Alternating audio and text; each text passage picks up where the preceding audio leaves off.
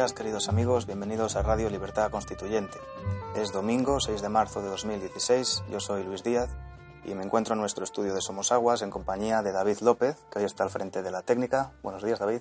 Buenos días. Y de nuestro maestro Antonio García Trevijano. Don Antonio, buenos días. Buenos días, Luis y David. Buenos días, amigos. Hoy estoy muy optimista. No porque yo cambie de humor, mi, mi humor es muy, muy constante. Pero estoy más optimista que otras veces eh, porque en el horizonte se dibujan eh, unos días de tal claridad que hoy eh, la naturaleza no llega a colmar cómo rebosa mi espíritu de alegría pensando en los días que van a llegar. Si el porvenir se abre ante nuestros horizontes mentales y vamos a prepararlo. Estamos preparándolo. Pero no hay dentro de la mente, de mi potencia creadora, que es mucha, está la idea de preparar unas acciones previas a la acción pública o colectiva reconocida en la calle.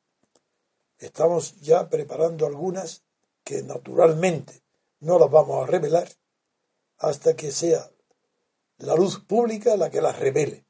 En ese momento vais a comprender todos los que me habéis apoyado incondicionalmente cómo habéis acertado, cómo el camino que he emprendido no había otro. Por mi conocimiento de la historia, de la política, del pasado, del presente, y porque no analizo nunca el futuro en función de los deseos, sino siempre en función de los datos que ya están presentes en la realidad pero no para proyectarlo hacia el futuro, que ese es un error de los futurólogos. El futuro nunca es una proyección hacia adelante de los datos o de los hechos conocidos en el presente, porque la creación humana es tan permanente que el presente lo modifica y toda planificación sobre el futuro, si no tiene en cuenta las tendencias que están ya actuando en el presente, son siempre fracasos, utopías, tonterías, perder el tiempo. Ahora voy a contestar a las preguntas con un ánimo extraordinariamente animado por esa visión cercana de las metas que han conducido, no, de las metas que nos han guiado a fundar el movimiento, nuestro movimiento de ciudadanos hacia la República Constitucional. Estará pronto más justificado que nunca.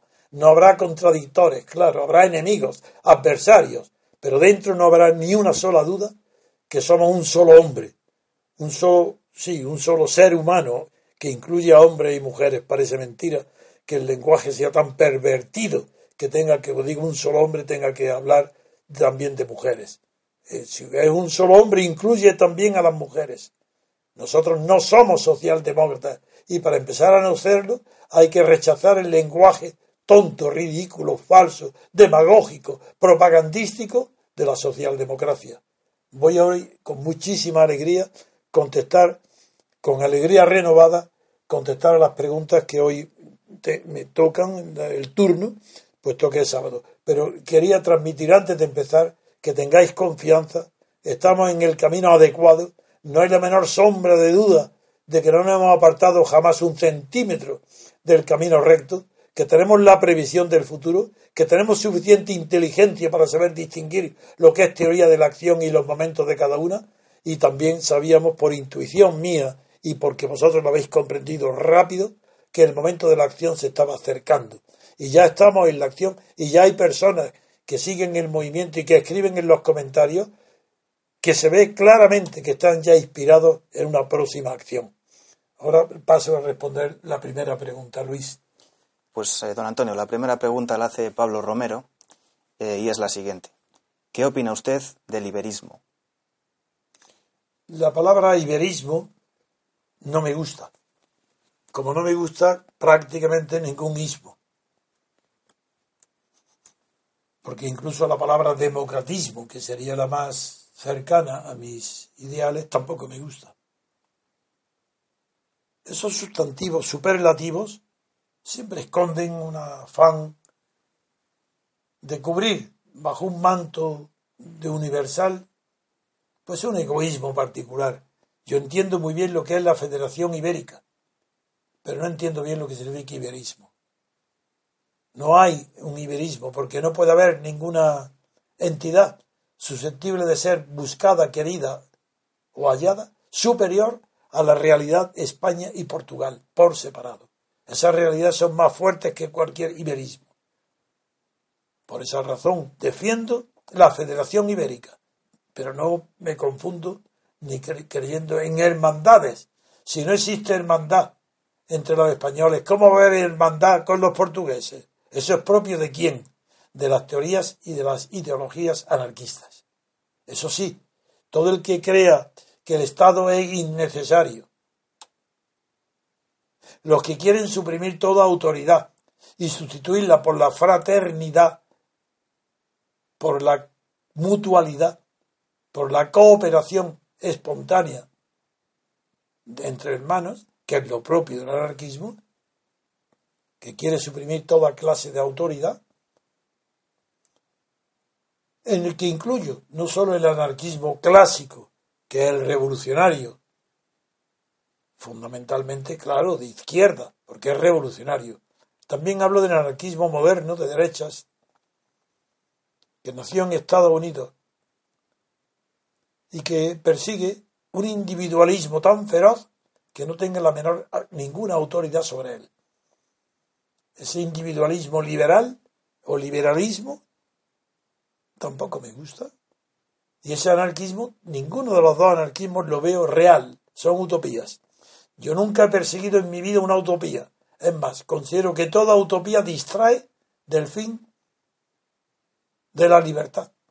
Porque como las utopías son irrealizables, aquel que se entrega a una utopía va al fracaso, pero se distrae y emplea sus energías en un camino equivocado. Por eso digo y repito muchas veces que todas las utopías son, de hecho, reaccionarias, porque te apartan de, la conquista de la libertad, donde tienes que conquistarla, y es dentro del Estado, en un Estado, no suprimir el Estado porque tú lo digas, como porque lo quieras en un día va a desaparecer. Que lo digan, que eso lo digan los grandes capitalistas los grandes teóricos del capitalismo, que defienden la anarquía de derecha, es comprensible. Un multimillonario puede prescindir de los estados, porque tiene suficiente dinero para considerarse que él es libre, porque él no sabe, no conoce la libertad. Cree que ser libre es hacer lo que, le, lo, que lo que le da la gana, lo que quiera. No, la libertad es la libertad de los demás. Por eso un capitalista no lo sabe, porque él no conoce, no tiene esa experiencia. Él tiene jefe de empresas de capital y sabe que lo que tiene son empleados y ante él no son libres, porque el empleo no produce libertad, produce, sí, produce ganancias para vivir, sustento, el empleo, pero no produce libertad. La libertad estará que buscarla fuera del empleo. ¿Dónde? es la libertad política colectiva, que es la única posible y alcanzable. Por eso no me gusta federalismo. En cambio, entiendo que la FAI, en la tradición anarquista española, que lo recordaré, de los momentos más, que, más bonitos y realizables, pero por lo menos eran ideales. Está el anarquismo. En España, como solo el anarquismo solamente triunfó en España y en Suiza, en Suiza es la zona del Jura, donde están los relojeros, fabricantes de relojes. Pero en España vinieron antes que los marxistas y deslumbraron a los obreros andaluces y catalanes y se, y se creó un anarquismo que llegó a tener en la, en la Federación Anarquista la fuerza más potente del sindicato español. El sindicalismo español es sobre todo anarquista. Bien, por eso no me gusta la palabra iberismo y sin embargo soy un seguro partidario, antiguo partidario, permanente partidario de una federación ibérica. Porque una federación ibérica daría una unidad de concepción de cómo, que qué lugar en el mundo ocuparía toda la América del sur de Estados Unidos. Porque estaría toda la habla española y la portuguesa, Brasil.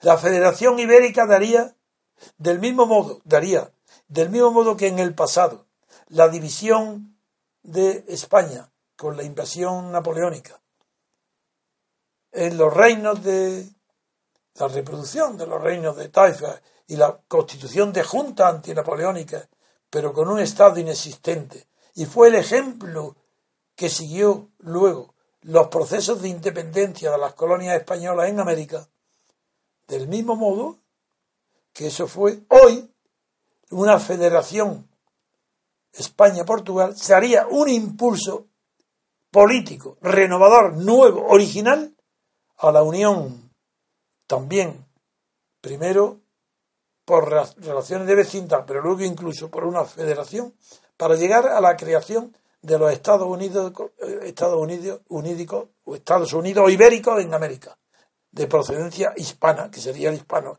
lo, hispano y lo, portugués. Pero esa idea es grandiosa, claro que la apoyo. Incluso por, por, esos ideales hay que sacrificar todas las vanidades y egoísmos propios del patriota de campanario si hay un federalismo, si hay una federación España-Portugal, lo natural es que la capital federal esté en Lisboa, porque es el centro de contacto del, del Atlántico, del contacto atlántico de la península ibérica con América. Es la capital llamada naturalmente a ser capital de una federación España y Portugal. El capital federal sería Lisboa. Bien, con eso creo que he contestado la pregunta. La siguiente pregunta la hace el oyente David. Le agradece la respuesta que le ofrece en el programa anterior y hoy eh, quisiera preguntarle, escribe David, ¿qué fue, del, ¿qué fue del proyecto que anunciaron hace unos meses, si no me falla la memoria, sobre crear un programa de televisión? Creo recordar que dijeron algo así, si no me equivoco. Gracias por adelantado y saludos cordiales. Con mucho gusto respondo a esa pregunta. La instalación de la televisión en la biblioteca de aquí de mi casa, mi, chalet, está terminado y se hizo. Eh, todos los aparatos y la, inversión en, maquinaria, instalaciones está hecha. Incluso la iluminación, todo. Y es una maravilla. Y está terminada tan contento estaba que hicimos ya una prueba piloto para mostrarla a las grandes cadenas que, pues, que nos admitieran ya en sus menús.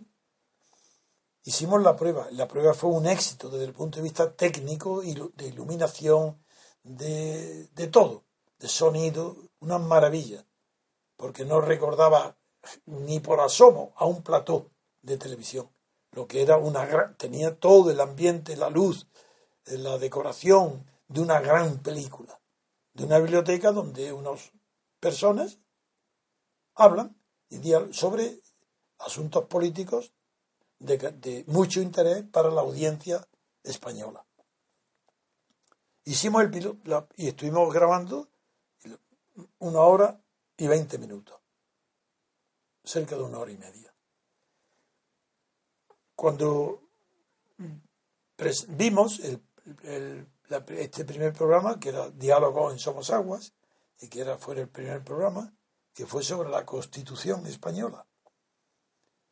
Y las personas que intervinieron, aparte de un moderador que después se demostró que no es necesario, porque en una biblioteca, de, cuando están en un ambiente cinematográfico tan atractivo, tan bonito, sobra cualquier persona que, recuerde que aquello es un, espectáculo de, que necesite moderadores, pero no hace falta entre personas educadas y en ese ambiente es que no hay moderación, las personas saben escucharse uno a otro y responder. Luego, primera conclusión, no hace falta moderador. Pero sí son indispensables tres personas para mantener un equilibrio. Primero, cuando hay muchas personas, el programa de las televisiones son aburridos, porque nadie puede hablar, siempre se interrumpen unos a otros, y todo, nadie sale nunca satisfecho, porque siempre creen que lo que no han dicho es más importante que lo que dijeron. eh, y por propia experiencia sé que cuantos menos mejor, pero no menos de tres. Yo fijé en tres eh, para que una persona fuera invitada, española o extranjera, que no perteneciera al MCRC, sino que fuera o bien una especialista, tendría que tener una autoridad académica o prestigio suficiente para dialogar eh, conmigo, en primer lugar, y luego un invitado, si no perteneciente al MCRC, por lo menos muy afín, como en los casos que hay de, de, otras de, otras eh, disciplinas que no fueran directamente ni la constitución ni la política. Bien, hicimos una experiencia primera y ya, primer punto, sobraba el moderador. Pero luego las personas que tenían que hablar, y, entonces eh, pensamos que fue uno que defendiera la situación actual, el estado de partidos, aunque no la llame así, pero el que defendiera la monarquía actual, los partidos actuales, lo que hay. Y aceptó, y vino, y actuó bien, y lo hizo bien, el decano de la Facultad de Derecho de la Complutense, que es catedrático en Derecho Constitucional. Él cumplió muy bien su papel. Los otros dos eh, fue, por un lado, fue el magistrado que todos conocéis, Daniel Sancho, que eh, es especialista en derecho administrativo porque también ha dado clases de derecho administrativo y está especializado porque le atrae el tema muchísimo, el de las autonomías, la federación, la cuestión federal, de federal y también y luego el tercero era yo. Bien, el tema, si en lugar de de que el criterio para juzgar los programas de televisión que emitan que se emita por el MCRC fuera puramente cultural o intelectual, el programa lo habríamos ya emitido, todos lo conoceríais. Pero esa no es la finalidad del MCRC. La, la finalidad es que todo el que no defienda, no, todo el que no defienda, eh, hago mal de expresión porque Daniel defiende también como nosotros, los ideales del MCRC. Pero hablo, no hablo de, del ánimo, ni de la intención, ni de las palabras expresas, sino que en la argumentación para responder a al adversario que defiende la tesis de, de, lo que hay, se necesitan ser no solo muy, muy culto, que lo es Daniel, no solo muy leal, que lo es nadie, sino también ser muy listo, pero muy listo eh, para la televisión, cosa que Daniel no lo era, porque picó, no que picó, es tan honesto y es, que, que actuó como si estuviera dando una clase. Pero claro, al estar dando una clase hay que ser muy objetivo. Y, y Daniel lo es, puede ser un magnífico profesor. Pero él enfocó el tema de una manera tan académica, tan universitaria, que le daba todo, la, todo el camino hecho para que el decano luego, apoyándose en Daniel, defendiera lo que hay con muchísima brillantez. Porque le faltó, le faltaba la astucia momentánea del momento astucia. Eso no es ninguna crítica Daniel. Es mi íntimo amigo hace 20 años que me sigue y le tengo un afecto de verdad. Eso no es, pero digo siempre, sabéis que digo la verdad. Entonces, cuando llega mi turno, me encuentro, por un lado, están en mi casa, por tanto, son anfitriones, son invitados. No puedo ser grosero, no soy nunca, pero tampoco puedo ser hiriente demasiado. En mis respuestas tengo que estar eh, mordiéndome la lengua eh, en aras de la educación. Luego, tampoco puedo corregir, como hago con la radio, con la intimidad que tengo. Si está Daniel, le digo, no, no, te has equivocado, de hecho, pero eso no puedo ser en la televisión delante de un extraño. Entonces yo lo que hice fue, como pude, salir de esa mal situación, porque no había planificación para hacerlo bien. Y luego, cuando lo revisamos, corté 20 minutos, pero no era suficiente. No estoy satisfecho. Claro que, claro que vencía. Claro que el programa, nuestra idea de destruir la Constitución vencía, pero no convencía. Y yo no quiero hacer ningún programa para vencer. En televisión la tenemos para convencer. Y para eso que tenemos que traer aquí. Esa es la razón por la cual hoy me encuentro. Que las personas que pueden convencer como yo, yo sé hacerlo, y a otras personas del MCR también saben hacerlo. Y Daniel también sabe hacerlo. Cuando vea la experiencia de cómo otros, que no es la de profesor, no es la de estar en busca de un ideal. No, no, no. Hay que saber muy bien las palabras que pronuncia el, que está enfrente defendiendo una tesis para saber cómo sortearlo cómo, o cómo vencerlo. Y eso hay que ser para eso muy astuto, muy listo, y lo aprenderá Daniel porque es listo. Pero me encuentro que no hago una lista de personas que pueden estar preparados como Daniel y no encuentro quién puede sustituirlo para otra ocasión. Entonces, y no se trata de sustituir a Daniel, sería enseñar. Y eso cuesta mucho tiempo y mucho trabajo. Eh, por esa razón está en suspenso.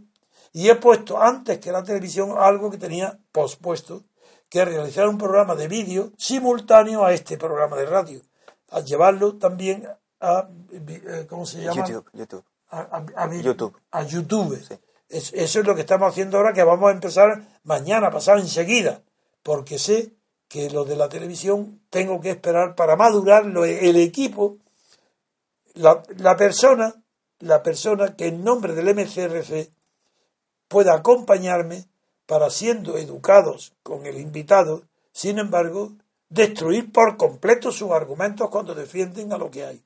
Esa es la razón. Le leo la siguiente pregunta, don Antonio. La escribe Sergio Rodulfo.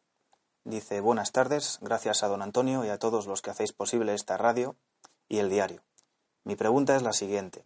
Entiendo que el método que prosigue el MCRC es el de la ruptura con la mal llamada Constitución, es decir, que se incumpla la legalidad constitucional ya que ésta solo admite su reforma por parte de los partidos estatales, que por muy deslegitimados que estén, se escudarían tras la legalidad, defendiendo su poder violentamente. Por lo tanto, es de esperar que el desautorizado gobierno use legalmente la fuerza de la cual tiene el monopolio para asegurar su supervivencia. ¿Cómo pueden los gobernados imponer un sistema electoral mayoritario y la convocatoria de elecciones a cortes constituyentes, si los deslegitimados gobernantes se valen de la legalidad y de la fuerza para no ceder su poder? Saludos cordiales. La pregunta es muy concreta, muy precisa y muy bien formulada. Porque en ella mm, ha tenido la inteligencia política de separar el objetivo primero, en el caso de que hubiera, sea, fuera posible, ha separado el objetivo primero hacia la una democracia formal es el sistema electoral. Y habla de eso nada más. Y está muy bien que lo plantea así, porque es más fácil plantearse la reforma del sistema electoral para ver que es imposible sin modificar la Constitución. Porque la Constitución dice que el sistema será obligatoriamente proporcional. Y ahí es, verdad. Desde ese momento, ningún partido en el gobierno ni en la oposición, todos los partidos, sin excepción, viven del sistema proporcional. Si no existiera el, sistema proporcional de listas de partidos, ningún partido tendría asegurado su futuro. Las elecciones serían verdaderas, no estarían predestinadas, prefiguradas, precondicionadas las elecciones españolas son fraudulentas, porque el ciudadano cree que elige a alguien y no es verdad. Esa persona a la que el, ciudadano puede elegir está ya determinada de antemano por el jefe del partido que tiene una lista, el, el jefe de las listas, decide a quién puede elegir el ciudadano. Y lo único que el ciudadano tiene libre es decidir a cuántos diputados de una lista elige, si elige a 10 o a 15, pero tampoco lo puede decidir de antemano, porque hay una verdadera mitología, es decir, una, una absoluta falsedad atribuyendo los resultados electorales a una voluntad y conciencia del elector, lo cual es una cosa monstruosa. Eso es ni siquiera la providencia, es superior a la providencia. ¿Cómo atribuir a los electores, que no son electores, a los votantes españoles, que han tenido la previsión y la voluntad, primero, de no que no haya mayoría absoluta. Ah, se han, consultado en Internet todos los votantes y cuidado, tú votas, pero a ese no, porque ya no votes ahí, tú no, tú no, para que mayoría absoluta, nada. Ya, por tanto, voluntad previa del electorado más inteligente que los que convocan, que decide de antemano cuál es lo que quieren, el resultado global. Como si cada átomo por separado pudiera decidir cuál es el resultado total de una suma voluntaria de votantes. Eso es tan ridículo, tan infantil, tan religioso, que no hay periódico ni partido político que escape a esa regla. los votantes del pueblo, los votantes, los ciudadanos han querido que no seamos mayoría absoluta. Han querido que pactemos. No quieren nuevas elecciones. ¿Por qué? ¿Por encuestas saben eso? Encuestas a posteriori, encuestas fabricadas igual que todas las anteriores. Pero vamos, ya está bien de cómo vivir en un mundo tan lleno de falsedades. La pregunta suya es muy concreta y muy buena. ¿Qué podemos hacer los que no queremos la violencia, pero queremos cambiar el sistema electoral de listas de partido, es decir, sistema proporcional, que es obligatorio por la Constitución? La Constitución lo impone como una obligación constitucional. ¿Qué podemos hacer si queremos ir al sistema francés, que es el que más, el que más perfecto, que es un sistema de elección uninominal por distrito a doble vuelta, distritos pequeños, para que cada distrito tenga su representante, su diputado, su eh, miembro en la Cámara Legislativa. ¿Qué podemos hacer? Desde luego, lo que es seguro que la violencia no la queremos. Eso no la vamos a proveer nosotros. Ah, firmas. Imposible. Ni todas las firmas juntas podrían modificar una voluntad unánime de todos los partidos de no admitir jamás una reforma de la Constitución referente al sistema electoral. La prueba la tenéis. Ahora, en estas, sí, ahora, recientemente. Se proponen reformas de todo, incluso una reforma de la Constitución con referéndum para excluir a Cataluña, el País Vasco y la añade también, bueno, todo, ¿se puede dividir España? Sí, eso se puede, separarla, dividirlo en, en, 17 eh, naciones y 17 estados y federados, muy bien, como quieren, eso se puede, eso es concebible, pero cambiar el sistema electoral, eso es inconcebible, antes morir que perder la vida, es lo que decía Antonio Vico en una graciosísima, un actor de cuando yo era joven, que no paraba yo de reír cuando oía la frase antes, antes morir que perder la vida. Pues eso dicen los partidos respecto al sistema proporcional. Antes morir que perder la vida. Eso ahí no van a, no van a ceder jamás. Entonces, ¿qué hacer? Pues eh, si, hay, si hubiera una crisis total, mucho mayor de la que hay, porque la crisis que hay es muy grave, es gravísima, es una crisis del Estado y una crisis también nacional de la nación. Pero lo que todavía no está en crisis es el sistema de partidos, si eso es lo que ellos lo sostienen.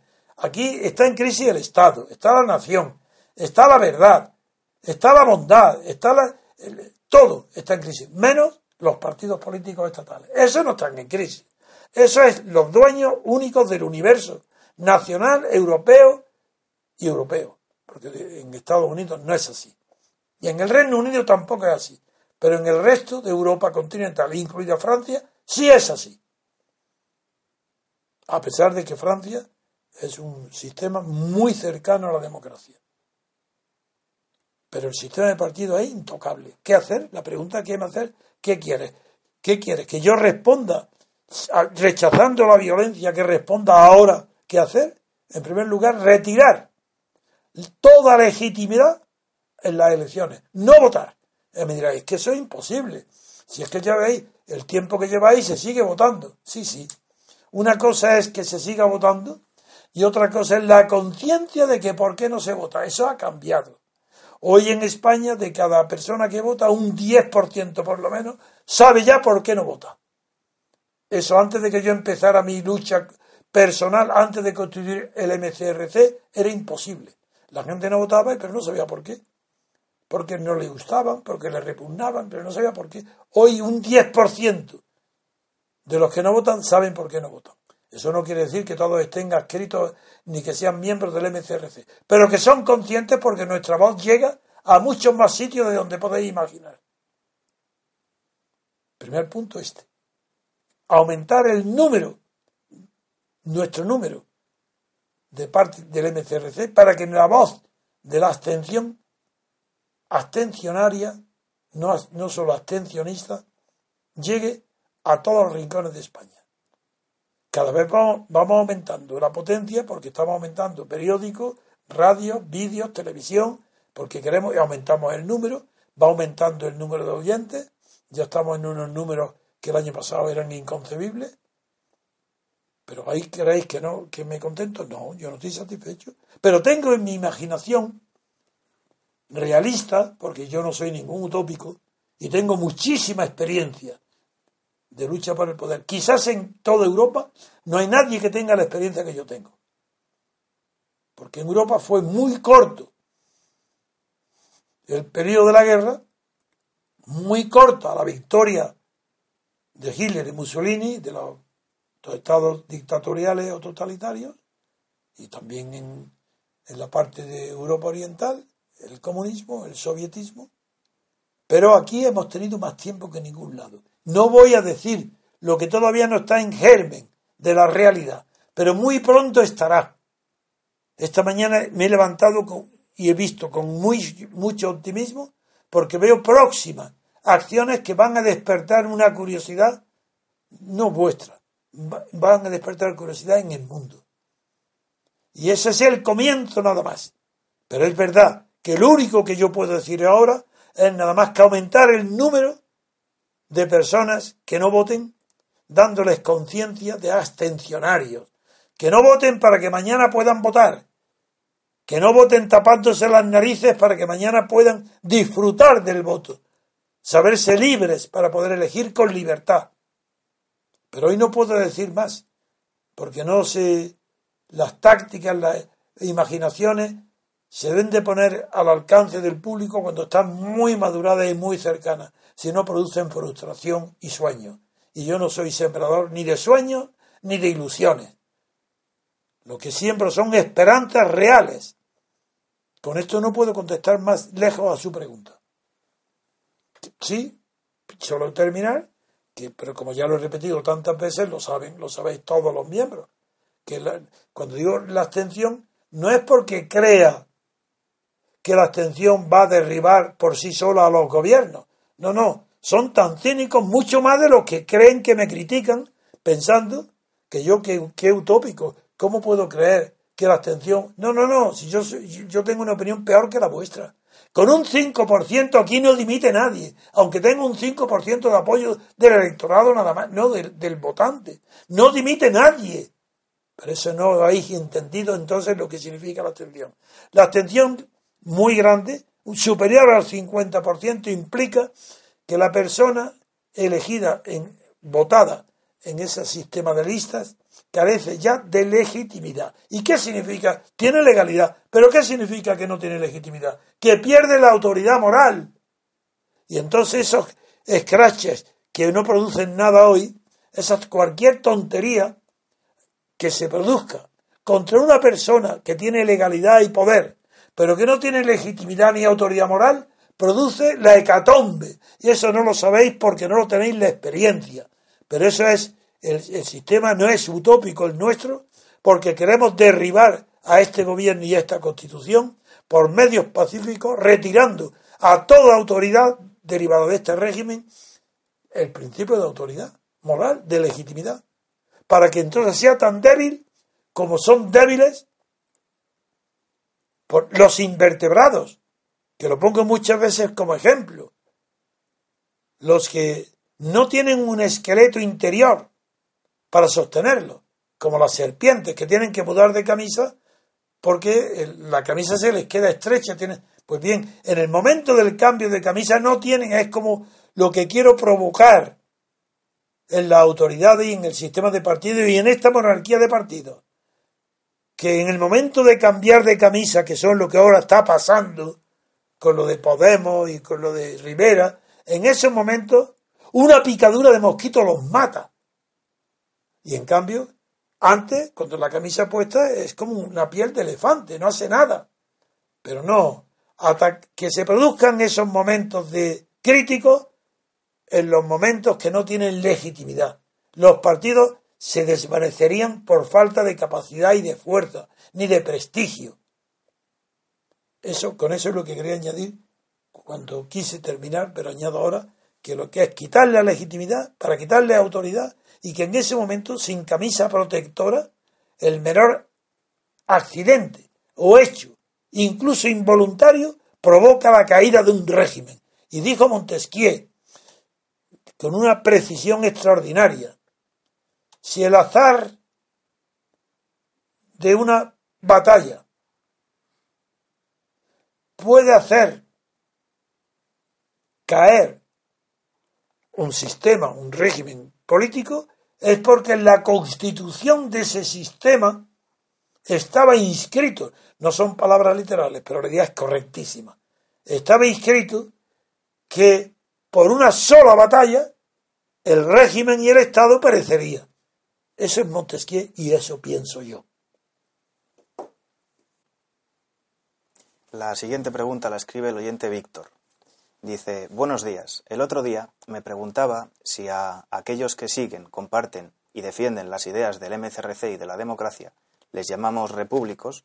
En el caso de que sea una mujer o varias, ¿hablamos de repúblicas? Por supuesto.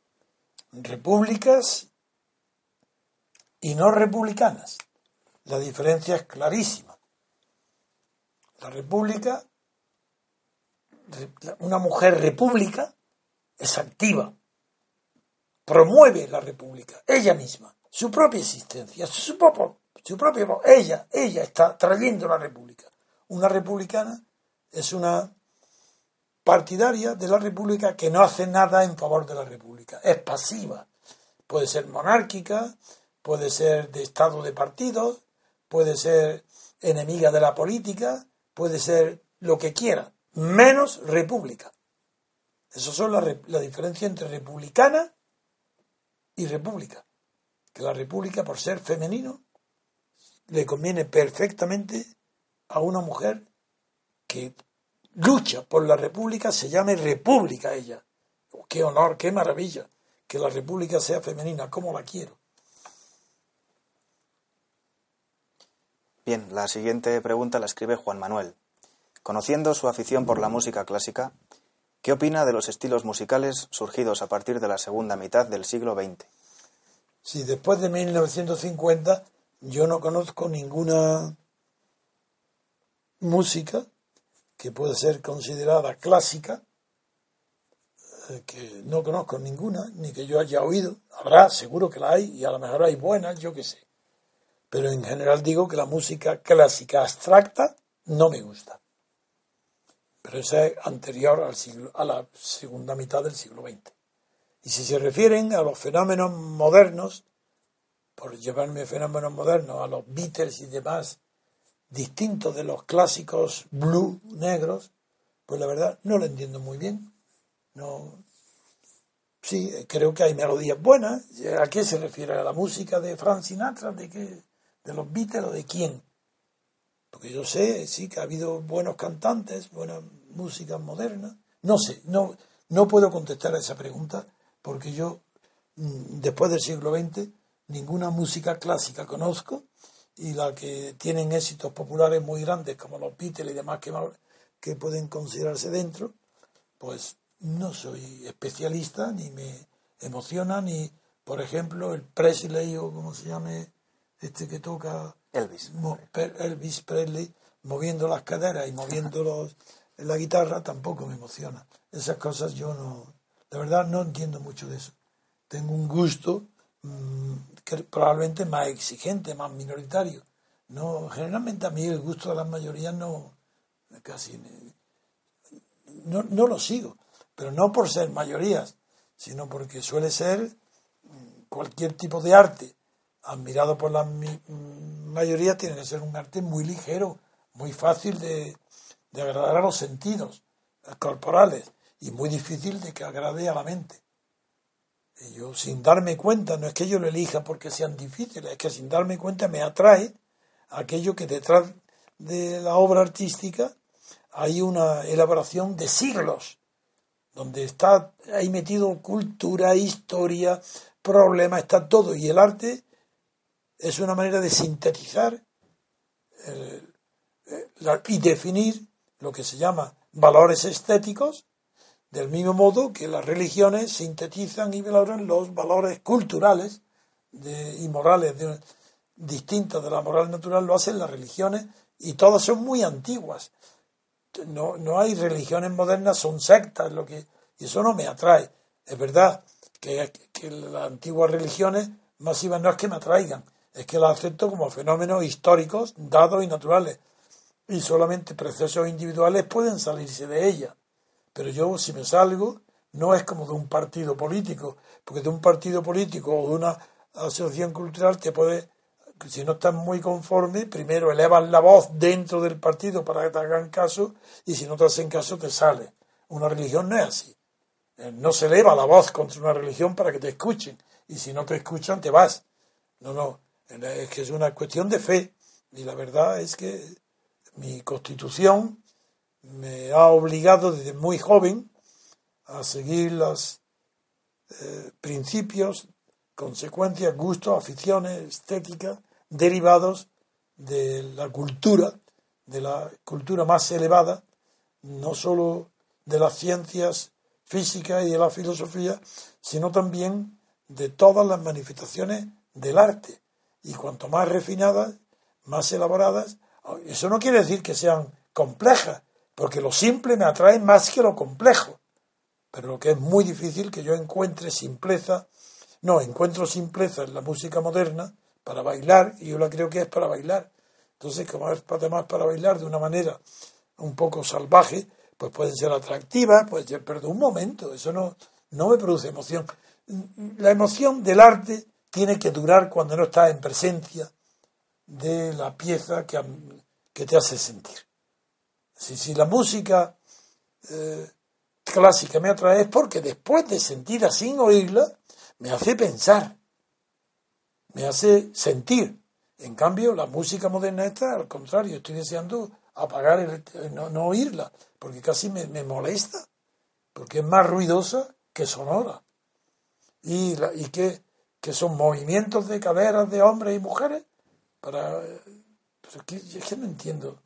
La música moderna sí claro que hay melodías modernas muy agradables y me gusta escuchar a veces voces humanas. Por ejemplo que le dice Eddie Piaf me gusta muchísimo. Carlos Gardel me gusta muchísimo. Pero mucho. Los considero verdaderamente geniales en su estilo. Yo no desprecio ese arte. Pero ese arte amigo eso tiene detrás algo muy profundo. El tango sé de dónde viene y cómo, cómo se, y, lo que expresa, y no digamos el flamenco. Pero claro, son anteriores al siglo XX. Es que la pregunta me limita a posterior. Y, y Edith Piaf, no, Edith Piaf ya está en el siglo XX, pero aunque también sí está ya en la segunda mitad. Pero Edith Piaf es buenísima, es una intérprete de un tipo de canción francesa tan típica, tan típica de París y de, es una cantante de la calle, de la que va pidiendo para cantar por la calle. Eso sí que es serio, eso lo tomo en serio. Eso es un fenómeno que merece el estudio y la meditación de cualquier pensador, cualquier intelectual. Pero a mí que me hablen de luego de los... Sí, los Beatles será una revolución, lo que queráis, y habrá cambiado el modo de ser de muchas personas.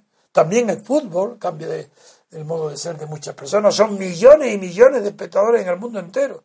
Y sin embargo, yo no me molesto un minuto para ir a ver un partido de fútbol. Y me gusta el fútbol porque lo practiqué de joven y me gusta. Pero una cosa es que te guste y otra cosa es la pasión. Poner, y el arte o despierta pasión o no es nada. El oyente Francisco Pardo hace la siguiente pregunta. He visto una conferencia en la que don Antonio animaba al público a preguntar sobre lo que quisieran, de modo que voy a realizar una petición más, una petición sobre arte, más concretamente sobre cine. Me encantaría saber su interpretación sobre la película Ice White Shad de 1999 de Stanley Kubrick, basada en la novela Relato Soñado de Arthur Schnitzler. Decía el filósofo Eugenio Trías en su libro De cine, aventuras y extravíos que la película es un firme y valiente alegato a favor del amor y la sexualidad conyugal. Como no termino de estar del todo de acuerdo con esta interpretación y van a dedicar un espacio al, eh, al arte en el programa, le pido fervientemente la suya. Bien, no conozco la novela ni la película, pero en cambio conozco al señor Eugenio Trías. Es verdad que era un filósofo, que él se creía imitaba a Nietzsche en el bigote y en lo que decía. Y como lo considero una persona de muy segunda fila, no me extraña que usted no esté de acuerdo con la opinión de Trías, de que sea un alegato valiente para defender el, amor sexual o no sé, el sexo en el matrimonio conyugal. Pues mm, a mí no me extraña nada porque yo no me fiaría nunca de los valores estéticos de, de una persona que quiere imitar. Eh, de todas formas era un hombre serio, Eugenio Trías, pero yo de luego lo leí y, no lo tomé nunca como un gran pensador ni original. Era un imitador de, de Nietzsche, pero a tal distancia que no. Pero es lo mejor. Yo no he visto la película, pero no me extraña que usted no esté de acuerdo con Eugenio Trías, nada más. Victoriano Castel Chinarro escribe la siguiente pregunta. Estimado señor García Trevijano, en la radio, al explicar la representación, en más de una ocasión ha puesto como ejemplo a Lorca, preguntando retóricamente si alguien cree que seguiría encontrándose en el estado actual tras el terremoto, si las mónadas que le correspondiesen estuvieran representadas en la Asamblea Nacional. Sinceramente no tengo claro qué podrían hacer sus representantes si el resto de diputados no les hace caso. ¿Cómo podrían convencerlos? Supongo que no sería pactando. ¿Podría terminar de desarrollar el ejemplo de Lorca para entender mejor el funcionamiento de la Asamblea en la República Constitucional? Gracias. Con mucho gusto. La hipótesis que usted plantea es muy buena para poder explicar por qué la representación directa de los votantes en segunda vuelta de un distrito que elige a su representante, ¿qué haría si este representante, que es lo que usted pregunta, dentro de la Asamblea Nacional no es escuchado por los demás. Eso es imposible en el planteamiento constitucional especificado detalladamente en mi libro Teoría Pura de la República Constitucional. En primer lugar, vamos por partes. Primero, la facultad de hacer leyes no corresponde al Estado, corresponde a la nación. Es la nación la que tiene que tener el boletín oficial de la nación, no boletín oficial del Estado. Eso es otra cosa. Eso es para decretos del gobierno y cumplimiento forzoso de las leyes. Esa es otra cuestión. Primer punto. Partimos de que Lorca elige un diputado que está obligado a defender los intereses locales. Y no creemos en las teorías metafísicas derivadas del abate Sieyes, por un lado, y también de Mundo Burke en su discurso a los lectores de Bristol, no creemos que el diputado de distrito deje de ser inmediatamente que ha elegido diputado de distrito para convertirse en diputado nacional, es decir, que representa a la nación y defiende los intereses nacionales. Eso no es verdad, eso es una metafísica. Y vamos, somos realistas. No, el diputado de Lorca está elegido por los lorquianos, o los lorquinos, no sé, yo creo que es lorquiano, eh, que lo han elegido en un distrito. Supongamos que el solo todo Lorca tiene ya la capacidad. Bien, va a Madrid y va como diputado de Lorca. Se reúne en una asamblea de 500 diputados y él sigue siendo diputado de Lorca. Y él quiere proponer, tiene la iniciativa. Como diputado tiene iniciativa legislativa y él quiere proponer una ley para que se repare el daño tan grande sufrido por un terremoto en Lorca que el gobierno no repara o tarda o que quiere, no, quiere una ley. Y él tiene, como diputado, ¿tiene esa iniciativa? Sí. ¿Qué hace con esa iniciativa? Imposible que haga nada si la Asamblea, que ha, reunido a todos los diputados de distrito de España, no tiene una organización interna que le permita canalizar, dando, canalizar las iniciativas legislativas, elevándolas a la posibilidad de convertirlas en ley, para que no dependa de que un diputado proponga algo y los demás no le escuchen. Eso no puede suceder. ¿Cómo? ¿Cómo lo resuelvo? No, lo, lo resuelvo no yo. ¿Cómo la experiencia, el estudio comparado de lo que pasa en un sitio y en otro, puedo yo mejorarlo? Y lo he mejorado. Para ello, tiene que convertir lo de Lorca en un interés nacional.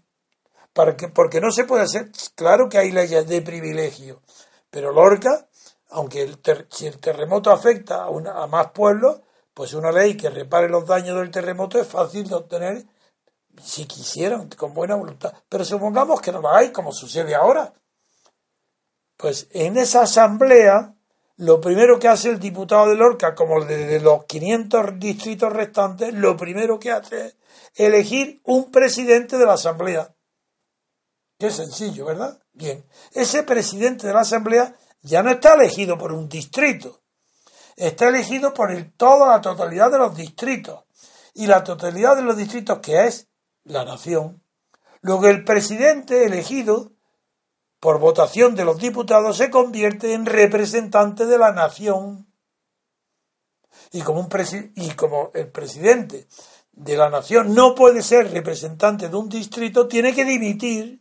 Para eso he previsto que todos los diputados se presentan a las elecciones de distrito acompañando su nombre con el de otro suplente, para que en el caso, como este sucede, de que el presidente de la Asamblea tiene que abandonar, renunciar a su puesto de, representante de distrito para poder ser eh, representante de la nación, de todos los distritos. Es que en una elección de segundo grado. En el primero es el ciudadano el que elige a su representante. Todos reunidos eligen a su presidente en un segundo grado de abstracción, que ya es presidente de la nación.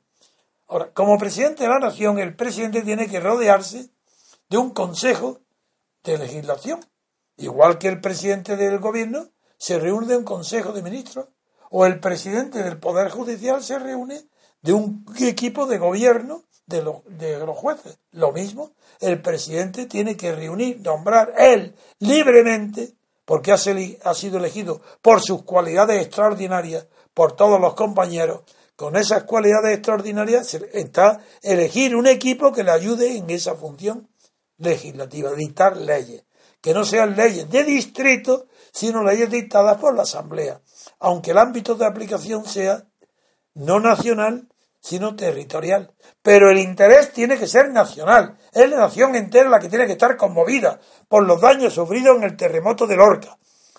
Bueno, pues ahí veis que la solución es sencillísima ya constituido el Parlamento orgánicamente, es decir, con una presidenta, presidencia de la Asamblea, con un equipo de la Asamblea dentro de la Asamblea, ese equipo, cada uno responde de unas funciones. Entonces hay una, una función del equipo es seleccionar todas las iniciativas que vengan de los diputados, para seleccionar aquellas que respondan a un interés verdadero y las que sean caprichosas. Ya hay una selección como del terremoto es tan evidente, seguro que es seleccionada. Pero ya no depende de ningún diputado, porque va a ir a la presidencia.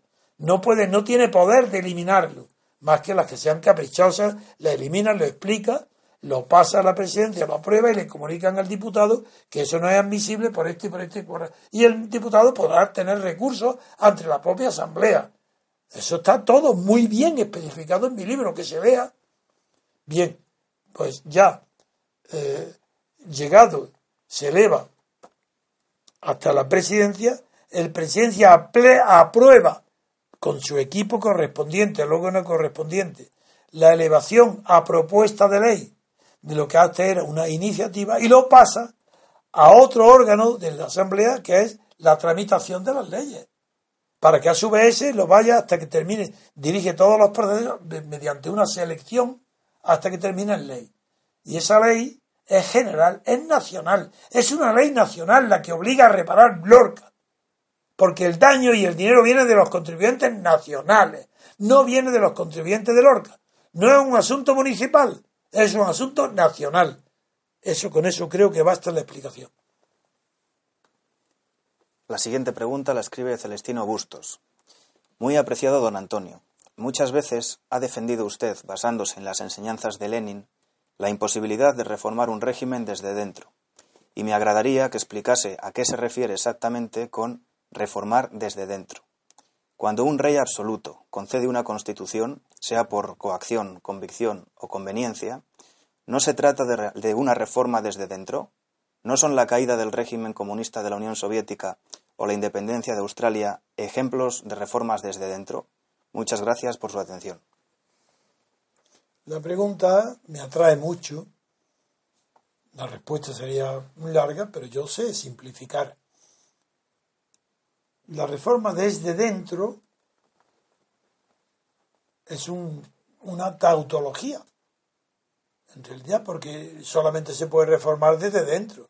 Desde fuera no se reforma, se derriba un sistema, pero no se da un golpe de Estado para reformar. Se hace desde dentro. Todo gol, hay golpes de Estado interiores, de Cámara Tartur, por ejemplo, o el de Napoleón III. Son golpes de Estado desde dentro. Unos para transformarse el francés, transformarse la República en imperio, y Tamalatartur para quitar el carácter religioso del Estado y poner el Estado laico. Esas son reformas desde dentro. Lo da Tartur, pero mira, hay que ver a largo plazo cómo termina. Pero yo creo que lo más fácil para comprender lo que yo quiero decir es examinar los dos ejemplos que él cita, el que me lo pregunta, que son ejemplos muy bien elegidos. Primero, un rey desde dentro Sí, acepta a la fuerza, como dice él, muy bien, porque no tiene más remedio, la reforma de la Constitución francesa, Revolución Francesa. Bien, de acuerdo, es verdad. Que la etapa reformista es la de los estados generales, la que preside Necker. Es una etapa, hay una reforma desde dentro. Empieza esa reforma. Y cuando desde dentro llega a París la noticia de que los regimientos alemanes y suizos ha dado el rey la orden de marchar sobre París para reducir al hambre la, la población y acabar con la rebelión.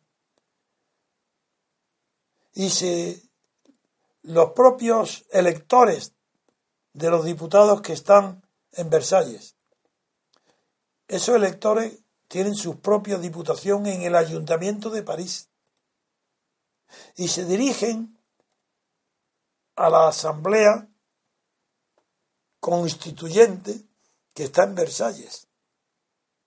Y el Ayuntamiento de París, esos diputados se, se entrevistan con Mounier, presidente de la Asamblea Legislativa y un verdadero héroe el mejor abogado de, probablemente en ejercicio de la época, aunque ejercía en Grenoble, no en París.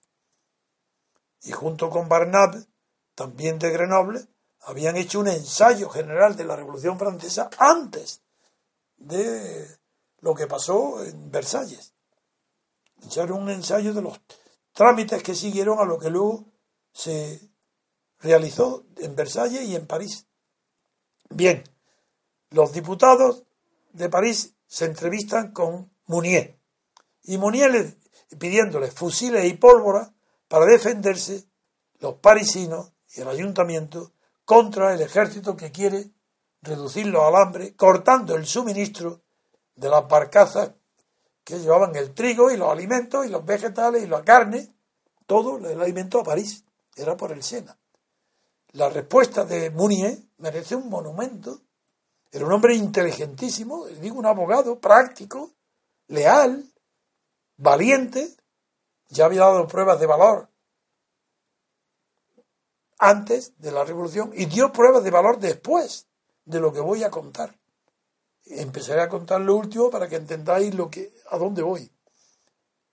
Dio pruebas de un valor enorme cuando meses después de lo que voy a contar ahora, las mujeres marcharon desde los mercados de París a Versalles a pie, ayudadas por hombres que se disfrazaron de mujeres para poder empujar a los cañones con las que fueron las mujeres a Versalles para obligar al rey, a la reina y al delfín a trasladar su domicilio a París para evitar justamente que París quedara sin alimentos y sin pan.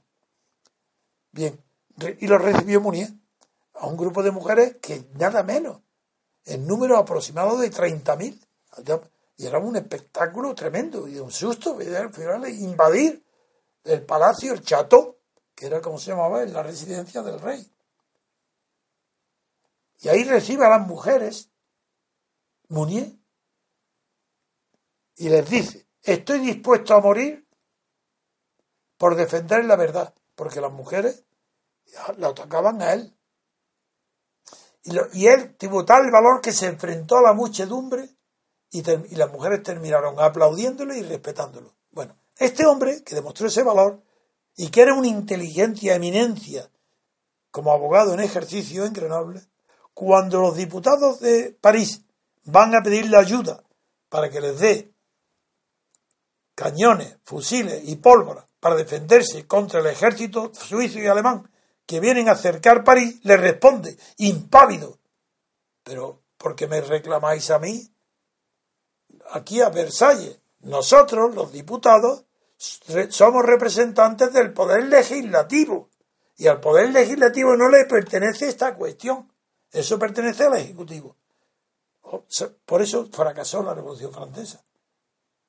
Eran unos románticos que creían eh, eh, que no, no se atenían a los hechos de la realidad, sino a los hechos que en su mente tenían. Él, eh, la Asamblea, a juicio de Mounier, no podía ocuparse de defender París y que y tenía que dejarlo que sucumbiera en manos del ejército suizo alemán. Que lo primero que hubieran hecho era meter en la cárcel o fusilar a Mounier.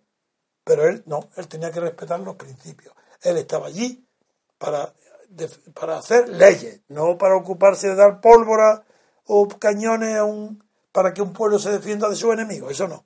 Bueno, pues ese contraste tan enorme es el que me inspira para contestar a su pregunta. ¿Qué significa reforma desde dentro?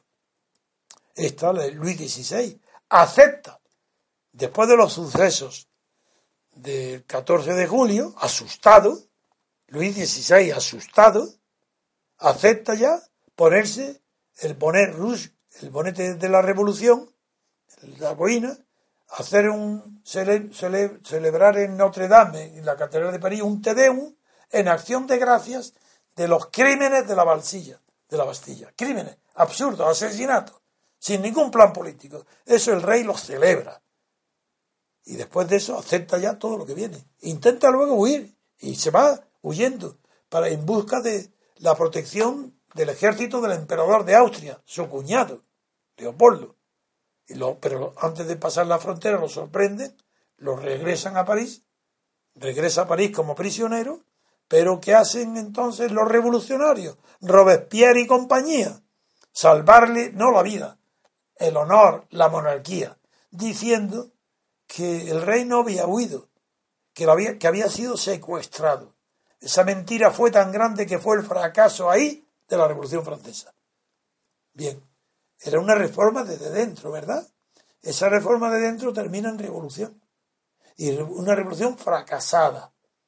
Lenin eh, defiende la reforma contra la opinión de Rosa Luxemburgo, que había publicado un buen libro, un buen análisis con el título Reforma o revolución.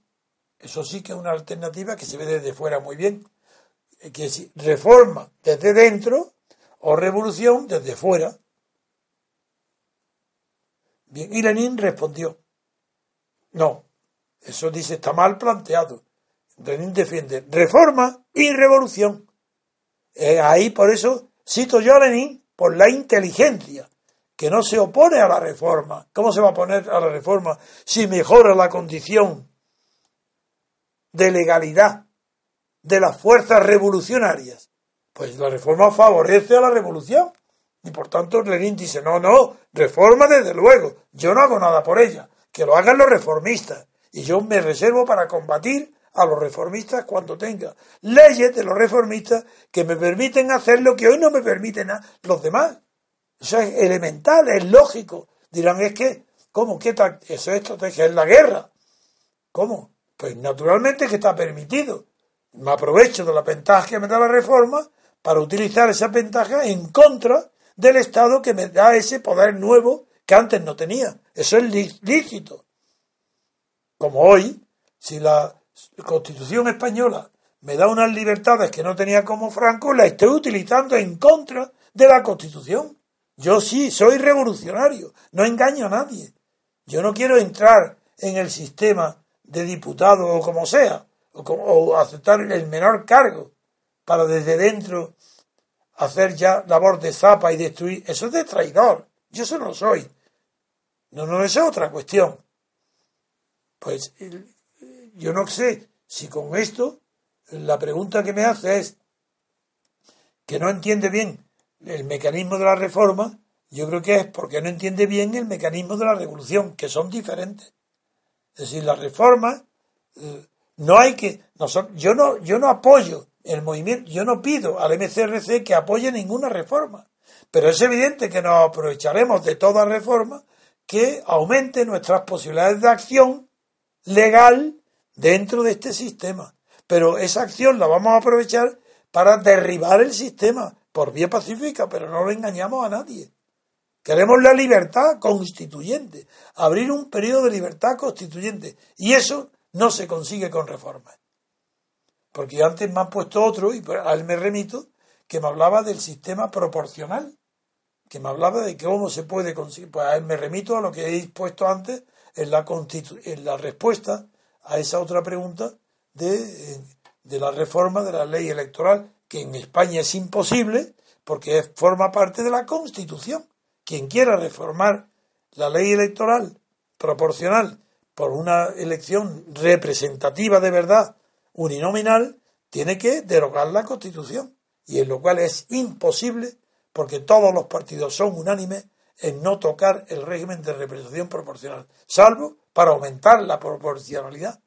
Bien, con eso creo que he respondido a todo, porque la respuesta no es de una sola pregunta de reforma o revolución, sino que, eh, que estando fuera del sistema se ve mejor que dentro del sistema cuáles son sus puntos débiles y cómo atacarlo siempre por vía pacífica, para provocar su derrumbamiento, no su destrucción. Eso es, eso se da por supuesto que al derrumbarse se destruye y no queda piedra sobre piedra del sistema político, no la sociedad civil que hoy está desprotegida y abandonada, sofocada, humillada, hundida por la sociedad estatal.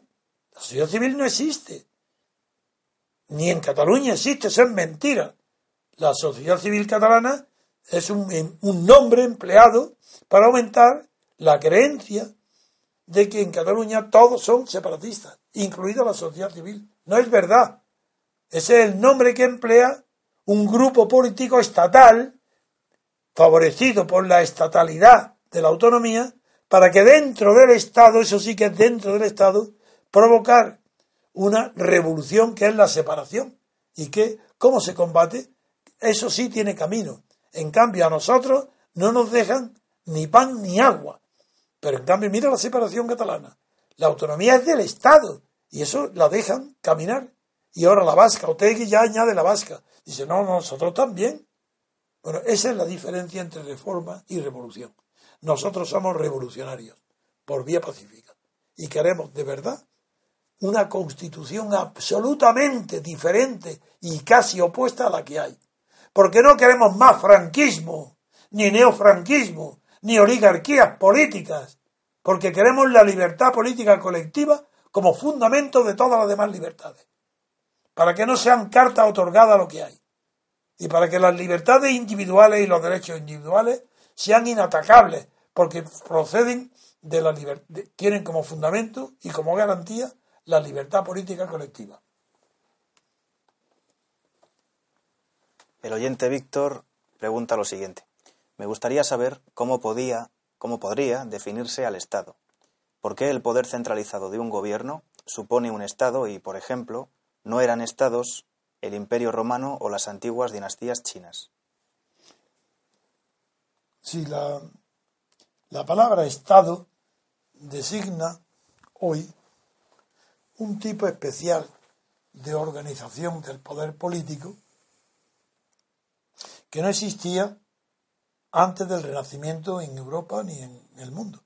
Existía, claro, Atenas, las ciudades, se llamó ciudad-estado por comodidad, porque no sabían cómo llamar a los sistemas de poder que nos legó la historia de Grecia, de Roma y de los pueblos de, Irán, del pueblo persa, de todos los, de, Egipto, de los asirios, de los faraones, donde no se llamaban Estado. Bien, China, de todos los que habla, ni cualquier otro país de religión musulmana. El Estado es una creación conceptual que describe una realidad diferente en la organización del poder político, diferente en la organización, pero no diferente porque el Estado moderno se ocupa de la centralización del poder político como algo original. No, no, no. El poder político siempre se ha manifestado de la misma manera, con arreglo a los medios de que dispone. El origen del Estado se llama, en las teorías más extendidas, aunque seguro que habrá cambio, porque son hipótesis, el Estado fluvial. El Estado nace, en la idea del Estado, la centralización, requiere varias condiciones antropológicas, por ejemplo, que el hombre deje de ser nómada. ¿Cómo va a haber Estado si no hay un territorio fijo? La primera es, el Estado se concibe cuando hay un excedente agrícola. Cuando no hay excedente agrícola tampoco puede haber Estado. Cuando hay un excedente de alimentos, que hay más de lo que se necesita para el consumo individual, pues tiene que haber un sobrante que se guarde y eso fundamenta ya civilizaciones, formas de poder, de administración de poder, de los faraones o de los luego de Grecia, de Roma, etcétera, etcétera. Con la palabra Estado designamos un fenómeno que arranca del Renacimiento. El Estado fluvial es el origen donde surge un poder centralizado al lado de los ríos, al lado de las costas, donde es muy fácil comer salmones y ostras, hasta el punto que se llaman, hay pueblos en América que se llaman los concheros, porque hay montañas, montañas de conchas de, de ostras que comían, fíjate qué maravilla, qué suerte. Eran pueblos ultra primitivos de decenas de miles de años anteriores que comían nada más que ostras y salmones en la época de su vida de salmón, pues ahí tenían el alimento. Se llaman estados fluviales. Pero eso no. El fenómeno del poder pertenece directamente a la naturaleza humana, su conocimiento y su ejercicio. Y la defensa también contra el abuso del poder.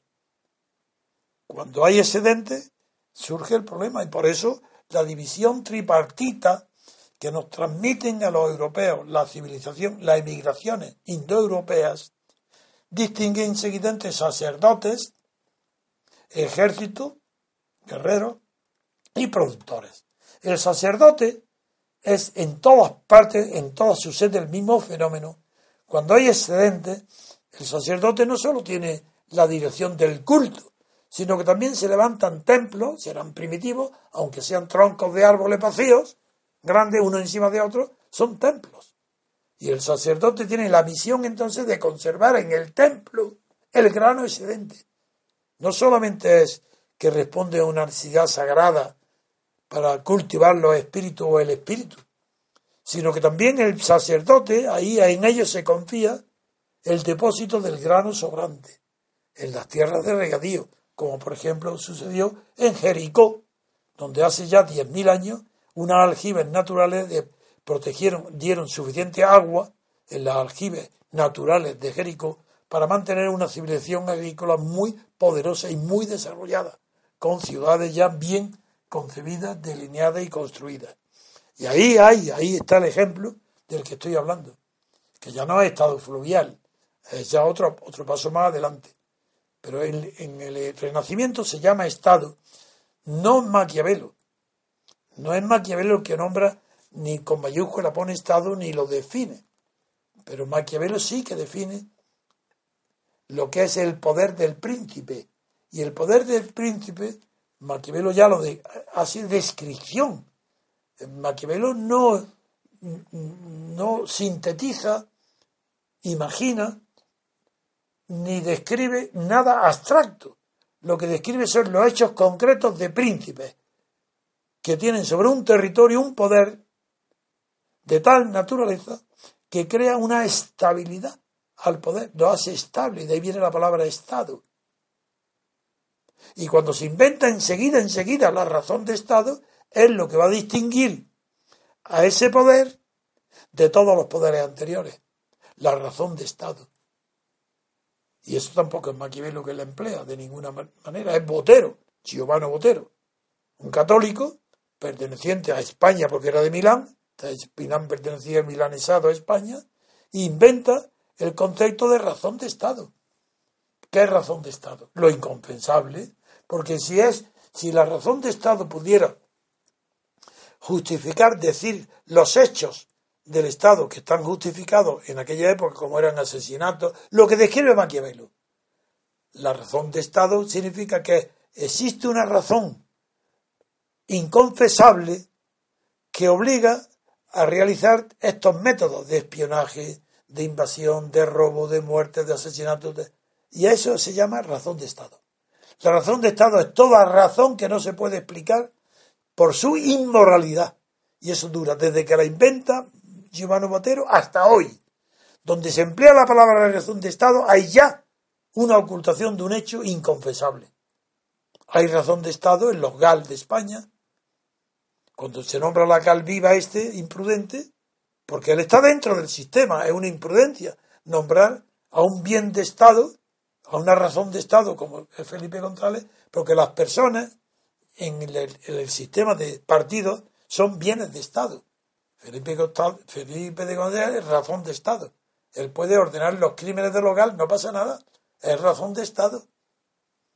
Bien, este imprudente de Pablo Iglesias, que no sabe dónde está, dice lo que yo puedo decir y él no.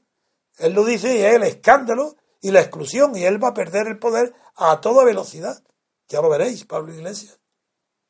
Yo puedo decirlo porque estoy fuera. A mí que me importa ni el PSOE, ni Felipe González, ni la prensa.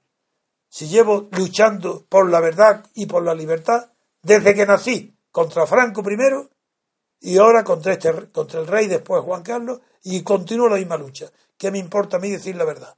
¿Que no tengo popularidad? Pues vaya descubrimiento que no voy a tener la prensa ni la televisión invitándome, pues vaya descubrimiento. Es que por eso yo voy a dejar de decir la verdad, dejaría de ser quien soy. Ah, que para tener más partidarios necesito la televisión y tal, jamás a costa de no decir la verdad, jamás. Prefiero seguir y morirme como estoy, sin haber tenido ni el menor triunfo de mis ideas. Pero si tengo oportunidad, aprovecharé todas las ventajas. Eso es lo que define al Estado moderno, que dice que no, que no comprende lo que quería una definición del Estado. Pues la razón de Estado es lo inconfesable. En cambio, si la razón del Estado es garantizar la libertad política colectiva incorporada a una constitución que no la haga el Estado, sino que la haga la nación. Es que esta diferencia es esencial y la cultura española y la cultura del que me hace la pregunta desconoce que lo fundamental es la separación entre Estado y nación. Hablarme de la nación, Ahí estoy yo. El, Estado no. ¿Y qué relación puede haber entre nación y Estado? Pues que las leyes las hacen las naciones, no el Estado. El Estado ejecuta, tiene fuerza ejecutiva, pero no tiene ideas que no sean las de forzar, mandar, ejecutar. Las ideas son nacionales. Entonces ahí, ahí ves la diferencia. Una, ¿Cómo reformar desde dentro? Dándole poder a la nación. ¿Qué es lo que aprendemos nosotros? Que el poder legislativo pertenezca a la nación, al diputado de distrito. No se trata solo de una reforma de la ley electoral para sustituir un sistema por otro. No es eso. Es que hay una sola manera de que la nación esté representada, una sola, y es la, el distrito pequeño, uninominal, que se elige a un solo diputado por distrito, nada más. No hay otra. Porque si lo que se pretende, como ahora, son listas proporcionales, no se trata ya de que eso no es representar. No se trata de eso. Es que lo que representa no es la nación, es el Estado es que quien hace la lista es un órgano del Estado. Es que son partidos de Estado. Es una aberración, parece mentira, que nadie comprenda el absurdo que implica que un partido de Estado convertido en órgano de Estado haga listas para que elijan diputados de Estado. Pero si es que se no puede representar a nadie más que al Estado, es decir, al jefe de partido que lo haga. ¿Qué pregunta me hace usted? Si no entiende lo que es, sí, Sé que me hace una pregunta muy buena, pero es que la respuesta es tan evidente que no comprendo cómo no se entiende a primera vista. Las leyes tiene que hacerlas la nación, representantes de la nación. Y todos los partidos europeos, españoles y europeos, salvo en Francia y en Inglaterra, representan nada más que al Estado, no a la nación. Son partidos estatales, órganos del Estado, y sus listas son listas estatales. No respondo más tiempo porque todo es mentira. Quien no, no, usted no, usted me ha hecho una pregunta de buena fe. No, yo no estoy indignado con usted. Lo que siempre estoy lleno de fuego y de indignación es que no comprendo, como algo tan evidente, que la nación es la que tiene que legislar y el Estado ejecutar las leyes, que cuando se quiere hablar de la representación, se hable de la representación del Estado por partidos estatales, por listas estatales, con la traición que eso implica a la nación. Es la nación española la que está traicionada. En Cataluña, evidentemente. Los separatistas catalanes, ¿de quién? Pero si están, son el Estado. Pero si es que son igual que Rajoy, igual que Felipe González, igual que Pablo Iglesias, son todos traidores a la nación. Todos. ¿No comprendéis mi revolución, que es despertar a la nación a sus derechos y doblegar, sujetar, dominar al Estado? Pero ¿cómo se va a hacer esa dominación si no partimos de la nación? ¿Quién puede tener la fuerza de dominar al Estado? La nación, nada más. ¿Qué representante de la nación en España o en Europa? Ni uno. Ninguno. Porque Francia después de la reforma de De Gaulle, podría parecer que, hombre, por lo menos entraron en el buen camino, porque sí que son representantes de distrito. Sí, sí, muy bien. Pero ya vendrá luego, ya vendrán luego los partidos socialistas de Mitterrand y siguientes para hacer que el contribuyente pague los gastos de los partidos, con lo que vuelve otra vez al partido a adquirir una condición estatal que De Gaulle no le dio. Pero si le pagan los contribuyentes, ya el Estado. El partido es estatal. En Francia también. Por eso la falta de prestigio de los Hollande y de los Sarkozy y de todos. Y la corrupción, como que son partidos estatales. Ya ha desfigurado completamente la Quinta República.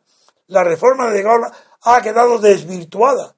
Y eso que no era totalmente democrática porque no había separación de poderes completa, ya que en la reforma de De Gaulle, el elegido presidente de la República tenía que, tiene que someter su programa y su equipo de gobierno a la aprobación de la Asamblea. Eso no es separación de poderes. Bien, otra pregunta. Don Antonio, la siguiente pregunta la hace Adrián Rodríguez. Hola amigos del MCRC. El hecho de llevar ya años escuchando vuestros programas ha hecho que desee estudiar fisionomía, aunque sea como aficionado. Por eso quiero preguntar a don Antonio qué cinco o diez libros sobre esta disciplina recomendaría a alguien que se encuentre en la misma situación que yo. La pregunta eh, es muy difícil para mí de responder con precisión. En primer lugar hay que distinguir entre fisionomía y fisiognomía, con G. La fisionomía es un arte adivinatorio del carácter de una persona por algún rasgo particular de la cara, no de todo el cuerpo ni la expresión, sino un rasgo particular de la cara. Por ejemplo, y hay muchísimas eh, frases hechas conocida en la sociedad, que se llama, por ejemplo, los dientes separados, dice que es un mentiroso, el que tiene la, el que tiene la, nariz grande y prominente, pues señal de agudeza, la mente, la, frente pequeña es señal de, un, de, muy poca inteligencia, y en general, todas estas eh, deducciones que se hace cuando no provienen de la gran literatura, del arte, de la, de la gran literatura, donde el gran, el hombre de genio describe a lo mejor en un rasgo particular de una cara, ve el signo de, distintivo de un carácter, hay que haber, tener mucha cultura, haber leído mucha literatura, tener, haber recordado cómo eh, cada novelista tipifica de una manera particular el carácter y lo identifica con un rasgo de la cara para entender algo de lo que significa fisionomía.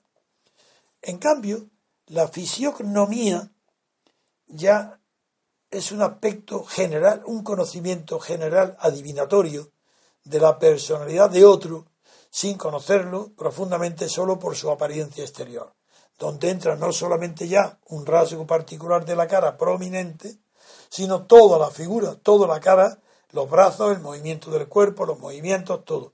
Y en general, sin saberlo, este arte de adivinar cómo son los demás lo tenemos todos los humanos, especialmente los hombres respecto a los hombres. Nos equivocamos más cuando queremos aplicar al sexo contrario o distinto del nuestro. Queremos aplicar estos conocimientos. Eh, las mujeres tienen un arte especial para conocer mejor a las mujeres que a los hombres. Y los hombres también. Conocemos mejor a otros hombres que a las mujeres. hay algunos, este conocimiento del modo de ser de una persona a través de sus rasgos físicos eh, fue, digo, además de practicado desde la antigüedad, está presente, por ejemplo, en Roma, es muy conocido, las frases que Shakespeare atribuye pues a César, de que, no se, de que le inspiran más confianza los generales gordos que los flacos, que, los, que el flaco es taciturno. Pero luego hay ciencias como las de Jung, que alumnos de Freud que llegan a tipificar y, y, antes que él los prototipos de la figura humana donde ya no figura tanto la cara como el cuerpo y donde se habla del tipo ascético, del cíclico, del asténico, del, de los tipos humanos. Y el, pero ese no es, eh, no es el tema de la fisionomía. La fisionomía en realidad mezclada con la fisionomía de rasgo particular de la cara, es un descubrimiento científico que quiere, que quiere tener pretensiones científicas con los primeros tratadistas del derecho penal, que querían averiguar de antemano la cara que tenía un criminal, un asesino, para ver, defendernos de los, de los peligros por las caras o los aspectos que tenían los asesinos. Ya Beccaria, en el siglo XVIII, que es el fundador de la ciencia penal, contiene algunos capítulos que en el siglo siguiente van a desarrollar ya completamente Garófalo y Lombroso. Lo más conocido, por ejemplo, de Lombroso, que atribuye que las orejas terminadas en forma de asa, es decir, que el lóbulo no se revuelve para tener una hendidura, el lóbulo abajo, sino que está unido la oreja a la piel, pues es un signo, es un, Lombroso era un signo de un criminal. Entonces, a partir de entonces, hubo multitud de operaciones de que se hacían una rajita en el lóbulo para no parecer criminales. Y eso ha sido extendidísimo. luego, y todo eso, claro, es un indicio, porque a veces la raza, eh, lo que se dice alguien de raza o de clase, lo que implica es la descendencia genética de familias que han estado muy bien alimentadas y que tienen unos orígenes cruzados, que no han, que no han sido reyes cruzados con reyes para eh, disminuir la fecundidad y la potencia de la sangre, de los genes, pues también todo esto ha contribuido a formar eh, un conocimiento del, del extraño a través de su aspecto. No solamente ya es su cara, es sus gestos, no solo es la caracterología que desarrolla Teofrasto, el primer discípulo de Aristóteles, y que luego copian, no, no copian, no, desarrollan esa disciplina, pues le, le, Foucault, los franceses, como la Bruyère, que a mí me han inspirado en mis pasiones de servidumbre, pero yo las pasiones de servidumbre no las baso en la apariencia física, aunque es verdad que me atrae muchísimo y me, y me gusta hacer comentarios por la apariencia física, aunque me equivoque, porque no lo hago con mala intención. Generalmente me producen risa a mí y al que está a mi lado, porque soy muy aficionado a, decir cómo es la gente que veo paseando por la calle. Si estoy sentado en un bar, puedo decirle al lado de un amigo, digo, cómo es, que, mira, ese fulano, ese fulano, y digo, y suelo adivinar incluso hasta las profesiones, pero de verdad es que me divierte. Pero como la pregunta es en serio, le diré que ya en serio, para estudiar lo que era la caracterología hay que completar los estudios de fisionomía con los de, por ejemplo, la grafología, no la quiromancia, porque la quiromancia, siendo el primer signo científico de la personalidad de una persona por la raya de sus manos, pues claro que refleja el sufrimiento y el carácter y los genes que han desarrollado todo el organismo, naturalmente que tienen reflejo en la raya de la mano tiene un fundamento. Y los griegos lo sabían. Y se practicó la nigromancia. Pero ya llega a un nivel científico muy alto con eh, un gran filósofo maldito alemán, que es el del anticristo, que es Ludwig Klages, y que es una maravilla de precisión cuando describe la caracterología o la grafología o la fisiognomía.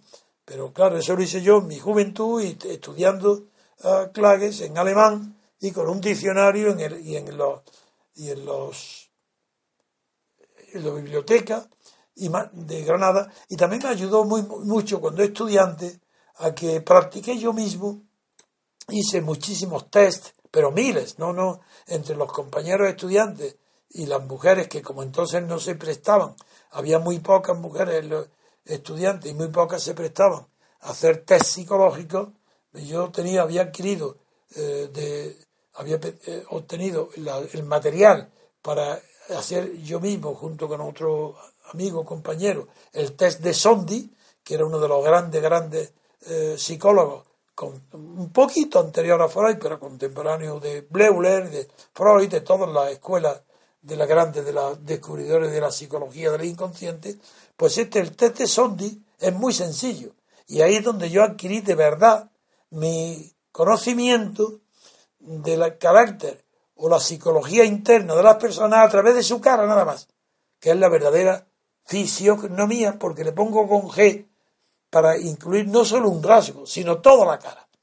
Pero es de, la cara. El, el, test consistía en 12 tipos distintos, 6 y 6, de individuos que, que aparece su fotografía. Cada cajilla tenía, eh, no me acuerdo ahora, seis fotografías. Y en seis diferentes era un gran número de, fotografías de mujeres, hombres, jóvenes, viejos, de todas las edades.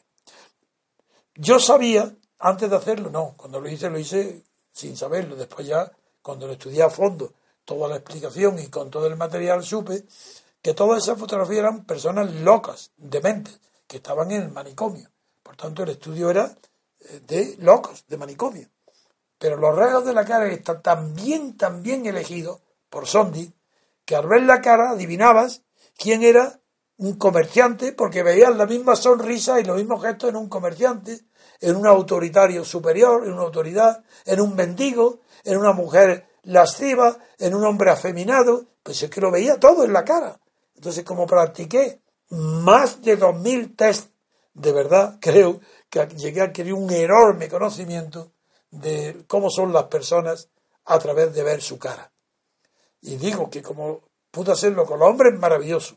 Y como además con los hombres más fácil el conocimiento, me vino muy bien. Con las mujeres, como había estudiantes muy pocas en la universidad, mujeres femeninas, tuve que acudir a los centros de prostitución pidiéndole permiso a las dueñas para hacer el test de prostitutas del sondi con las mujeres. Pero claro, eran todas prostitutas. Pues eh, claro, mi conocimiento fue muy parcial. Pero es verdad que a las prostitutas las conocí muy bien. pero no, no practicando, sino por sus caras. Entonces es verdad que me ha quedado algo muy profundo, sin yo quererlo. Y es que veo una mujer y veo la que puede o es o puede ser prostituta. Lo sé, lo veo y, yo no lo busco. Ni lo, ni lo, yo iba con ánimo científico. Pedía permiso a las jefas de la casa. Me iba a los barrios chinos con luz roja y entraba dentro y me encerraba, pagaba algo, muy poco, para que me dejaran estudiarlas. Y las estudié. Bueno, eso es lo que puedo decir. Entonces, claro, y luego en España hay un, filósofo de primer orden que cada día está más de moda y que se ocupó del estudio de los caracteres, lo tengo yo citado en Pasiones de Servidumbre, pero ahora no me acuerdo el libro. No sé si el nombre ya en el me refiero a Baltasar Gracián. Y ya Gracián, aparte que también estudió y se ocupó de la grafología y del aspecto de la exterior para conocer el interior de las personas, Gracián es importantísimo. Y cuando él describe la figura suya del discreto frente a las figuras típicas de Aristóteles, del magnánimo, pues sí describe rasgos. Gracián es un elemento importante para conocer algo mejor de la improvisación de lo que estamos hablando pido perdón porque es que de verdad el conocimiento creo que lo tengo innato, mi conocimiento de la psicología de las personas a través de su aspecto exterior. Pero es cierto que me equivoco pocas veces, pero pocas veces. Y hay algunos artistas, sobre todo, algunos pintores, algunos retratistas, que son verdaderamente geniales. Por ejemplo, Kokoska, el austriaco, el amante de Alma, la mujer de Mahler que huyó, que, su vida es interesantísima, que huyendo de la ninfomanía de, la, de Alma, de la mujer de Mahler, huyendo que era su querida, huyendo de ella porque no podía soportarla, pintó un cuadro donde ella está plácidamente dormida y él a su lado, desgarrado, chorreando sangre, comido por la ninfómana. Y él tomó tal horror al sexo de las mujeres que compró una muñeca de plástico, de goma inflable, y se iba a los, cine, a los teatros y a las óperas, cine no sé si sí, habría, pero iba a los espectáculos y compraba y en los billetes, en los billetes, en, en los trenes, donde iba, compraba siempre dos asientos, iba el suyo y la muñeca, la muñeca inflable. Este era Kokoska. Bueno, lo cito porque tiene un retrato, tiene, era un psicólogo extraordinario en el retrato, y tiene un, psicólogo, tiene un retrato de un hombre psicólogo que al verle el, el, el lo pinta como si tuviera epilepsia y otro tiene en que parecía que era como un tísico. Bueno, pues luego se era como si tuviera rayos X en su retrato. Bueno, pues era verdad. Luego esos hombres que lo pintó antes, luego fueron tuberculosos y él vio la tisis antes de que los médicos en la cara. Esos son hombres excepcionales. Yo no pretendo tanto, pero algo me he preocupado de conocer a mis semejantes, por llamarles de alguna manera, porque me encuentro tan poco semejante, pero que, en fin, perdonar, que lo tomo un poco a broma, pero es cierto que no puedo dar un consejo más concreto, sino que literatura, grandes novelistas, los que han descrito mejor, y luego en el cine también influyen, porque en el cine, como es la primera vez que, hemos, que nos ha permitido a millones de personas comprender el carácter de un personaje interpretado por un artista genial de cine, entonces sí, que ya estamos asociando las expresiones y las caras de artistas de cine a tipos psicológicos.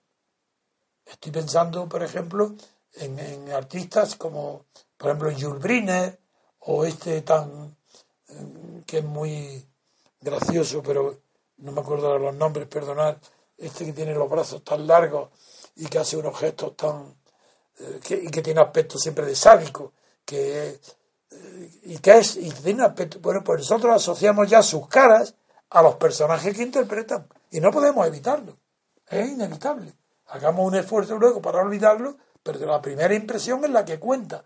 Y por eso que cuenta la primera impresión es la que un cínico como Telleran dijo. La primera impresión es la que cuenta. Por eso no hay que seguirla, no hay que hacerle caso.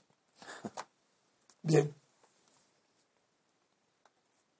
Pues don Antonio, le leo la última pregunta por hoy. Sí. La escribe Pedro Durán. Como sabemos, en un régimen político sin libertad, la educación o instrucción pública sirve como instrumento para adoctrinar a los gobernados.